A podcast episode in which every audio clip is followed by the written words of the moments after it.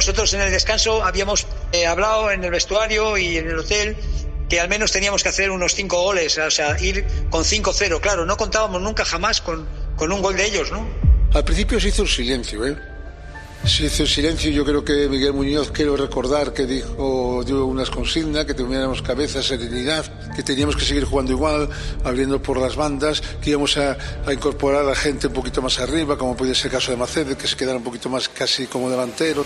Y cada uno hace su reflexión y sí que a partir de, pues, de pasados ese minutos, ese par de minutos, así, un poquito en silencio, como qué difícil lo tenemos, pues bueno, pues surge pues una voz, no sé si de Poli o de quien sea, venga muchachos, tal, y empezamos otra vez a reactivarnos.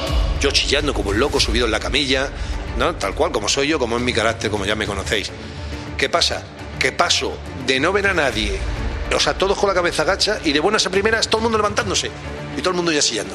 Y ya que yo fue un festival, sí, sí, ya empezó Camacho, ya empezó Santillana, ya empezaron todos allí, el Lobo, ya todo el mundo empezó allí y tal, y ya nos fuimos contagiando. Ese partido yo lo, lo siento como que era una lucha contra nosotros mismos por ver si éramos capaces de, de hacer esos goles y una lucha contra el reloj. Y a venir aquí íbamos metiendo goles. Yo miraba para las gradas, cada vez estaban más llenas. Sí, la gente abandonaba sus casas y, y para el campo, para el campo, para el campo.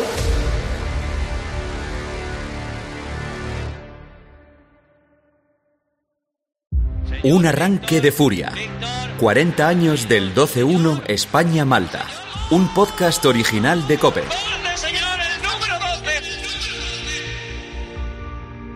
Estreno próximamente en cope.es y en las principales plataformas de audio.